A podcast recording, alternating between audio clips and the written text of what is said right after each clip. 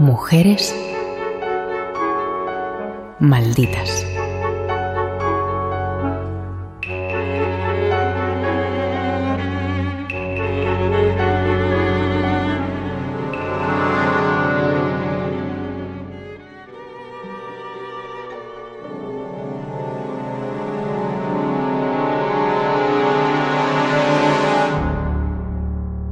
A punto de finalizar la Primera Guerra Mundial, las condiciones de vida en España eran casi dramáticas para la clase obrera. El país se había mantenido neutral durante la Gran Guerra y la burguesía se había enriquecido vendiendo materias primas y productos agrícolas a las naciones europeas devastadas por la contienda. Jordi Corominas, escritor y periodista tiene unos antecedentes muy marcados por, por, un episodio en el que España supuestamente no participó, pero que fue decisivo, que es la, la Primera Guerra Mundial. El país se declaró neutral, Alfonso XIII casi optó al, al Premio Nobel de la Paz por, por, acciones humanitarias, pero lo cierto es que la neutralidad fue muy beneficiosa para la industria catalana a partir, de, a partir del, del sector textil, la alimentación y una serie de componentes que hicieron que los empresarios se enriquecieran mucho y, y los obreros no, no, recibieran la misma contrapartida. Así los obreros vivían peor en España que en Francia o Alemania y en 1918 eran víctimas del hambre y de las enfermedades. Con lo cual los alimentos iban a otros países y nosotros nos quedábamos con poco y muy caro. De hecho, los precios aumentaron mucho y en ese instante eh, los gobiernos de la restauración incluso generan, generan digamos, la, la idea de juntas de subsistencia, regular precios, meter topes y buscar lo más complicado que los tenderos y los empresarios lo respeten. Amalia Alegre era inmigrante en Barcelona, una víctima más del éxodo rural, activista del Partido Radical de Lerroux. Lo, lo que nos encontramos con, nuestra mujer maldita de hoy, Amalia Alegre, es que datos, datos en sí hay pocos. Ahora hace poco en Barcelona le han dedicado un espacio, pero pero también la, la documentación y, y, cómo han justificado las fechas me, me, parece bastante insuficiente. Pero ella responde a un arquetipo, esto es muy importante. Estamos mmm, ante una mujer de, de, origen valenciano que efectivamente aprovecha una primera oleada migratoria hacia Barcelona que se centraba en, en estas zonas cercanas, Valencia, Aragón, provincias catalanas, para ir a, a la ciudad condal y encontrar trabajo y ahí lo que se encuentra es la, realidad del mundo contemporáneo de, de su tiempo.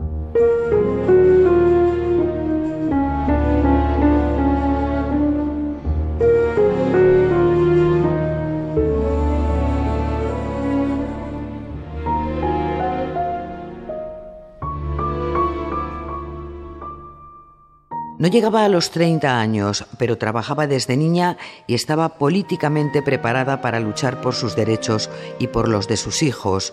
Vivía en la popular calle del Olmo. Ella vivía en la, en la calle del Olmo, el carrer de l'Om, que está entre el Raval, Raval viene de Raval, y el paralelo, la avenida de, de los cabarets de aquel entonces. Y el 10 de enero de 1918 lo que hace ella es, casi como si fuera Martín Lutero de, de las mujeres de Barcelona de 1918, plantar en la pared un, un, escrito donde anima a las mujeres a reunirse para protestar ante la injusticia brutal que es el galopante aumento de precios que hace que las personas no, no lleguen para vivir. El descontento era enorme por la falta de carbón en aquel invierno especialmente frío, por la subida de precios de los alimentos básicos y el encarecimiento de los alquileres. A ver, luego, digamos que todo lo que estamos explicando ha quedado en, a ver, ahora mismo disipado, pero por eso estamos hablando de ello, para recuperarlo en, la memoria colectiva, donde incluso hubo cantos, yo voy a traducirlo, pero mira, uno decía lo siguiente, dice, una tal, tal Amalia Alegre, que estaba de muy mal humor, escribió un buen día un papel diciéndole al gobernador, queremos comer barato, ay, y si no lo logramos, alguien pagará el pato.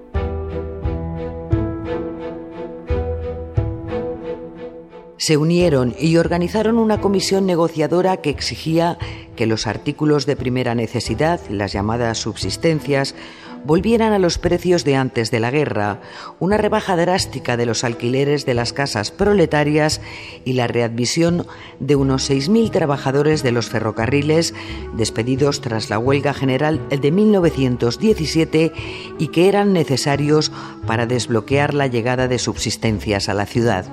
Y quien actúa es la, parte más perjudicada y la parte que a, partir de estar en la calle siempre tiene la, posibilidad de negociar con los comerciantes, hablar con ellos y saber cómo están los precios. Hablamos de, las mujeres que en ese momento en Barcelona eran una fuerza industrial muy importante, pero sobre todo eran una fuerza callejera y una conciencia, diría yo, medio invisible de la ciudad muy, muy poderosa.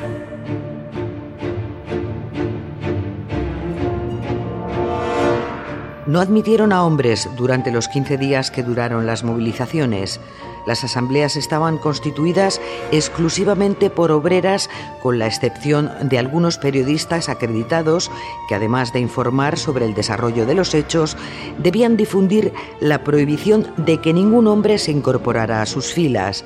La idea era evitar a espías de la policía y a posibles saboteadores, no en sí a los obreros varones que, en definitiva, estaban a favor de sus compañeras. Sí, y, aquí tenemos que mencionar varios hechos. Por ejemplo, ante todo estamos en una historia coral, con lo cual no, está de más mencionar determinados nombres que si no caerán en el olvido y que fueron importantísimos para, para ese justo levantamiento. Hablo de Gloria Calvo, Alegre, hablo de Juana Casares, hablo de Vicenta Carbonero, de Lola Martí, de Julia Laborda, de María García, de Ángela García, de Basilisa Martín, mujeres que, podían ser eh, nuestras bisabuelas, nuestras abuelas, nuestras madres, que, lucharon precisamente para, que sus hijos tuvieran comida en el plato y, y para que una sociedad fuera mucho más justa. Desde la primera reunión con el gobernador civil hasta la última, hubo un aumento importante de la violencia. Se llegó a palear a comerciantes usureros y a asaltar carbonerías y comercios. Este tipo de acciones no fueron bien vistas por Amalia Alegre, que abogaba por la vía pacífica y que condenó en todo momento las expropiaciones y la violencia. Otra mujer, Rosario Dulcet, militante de la CNT, acabaría encabezando el movimiento que lo que pasó en este motín de subsistencias con el paso del tiempo, más allá de estas demandas importantísimas, entre las que, como bien decías, figuraba la rebaja de los alquileres, que es un tema que, en Barcelona explotará varias veces, pues lo más importante es que Así como solo eran mujeres las que se manifestaban, todas estas mujeres no tenían una única sensibilidad ideológica. Se enmarcaban en el progresismo, pero así como Amalia Alegre podía ser del Partido Radical, las anarquistas tuvieron un papel esencial. ¿Por qué? Ya lo estamos mencionando. En los barrios de Barcelona, que, no son el ensanche, el centro de la ciudad, el anarquismo era muy, muy dominante.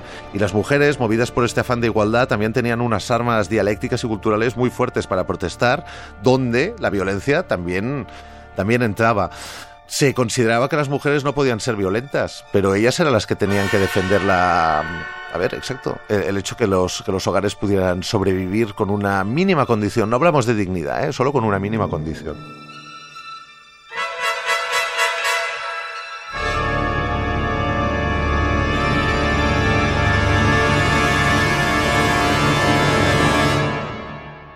Sin embargo, Amalia había sabido en todo momento cómo organizar la revuelta para contener a las fuerzas del orden de una represión violenta. También había sabido persuadir a camareras y cabareteras bajo la idea de que si no había dinero para comer, ¿cómo tenían los burgueses dinero para vicios? Sin embargo, ¿qué, ocurrió? Mientras Amalia Alegre tuvo, tuvo digamos, el mando de las operaciones, todo consistía en cerrar negocios, ir al paralelo a que se unieran las cabareteras y las trabajadoras de los bares. Para quien no sea de Barcelona, el paralelo tiene 600 metros y había entonces 30 music halls o varietes. Y bien, todo transcurrió de modo más o menos pacífico, también con las reuniones con, en gobernación, en gobernación, en, la, en la parte mar de la ciudad.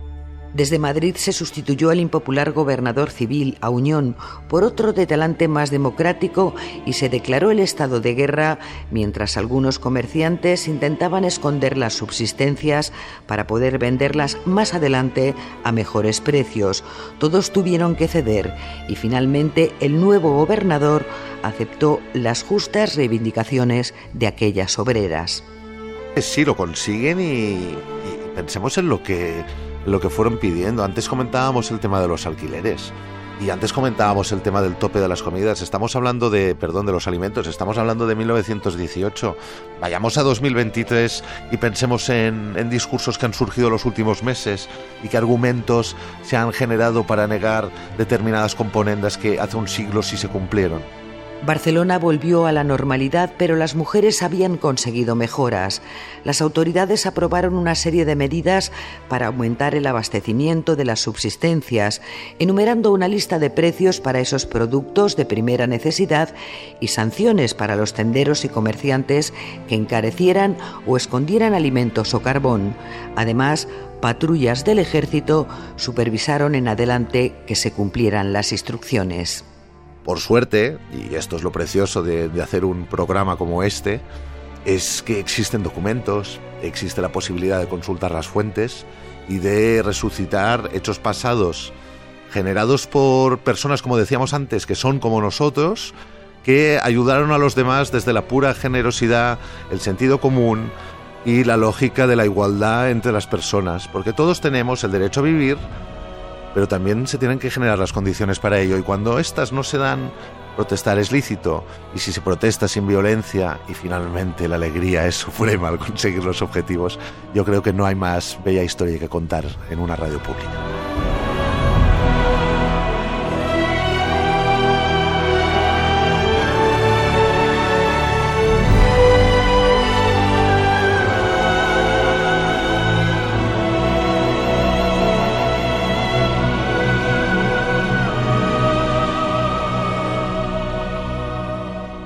Valle Alonso, Francisco Javier Fernández Nieto, Radio 5, Todo Noticias.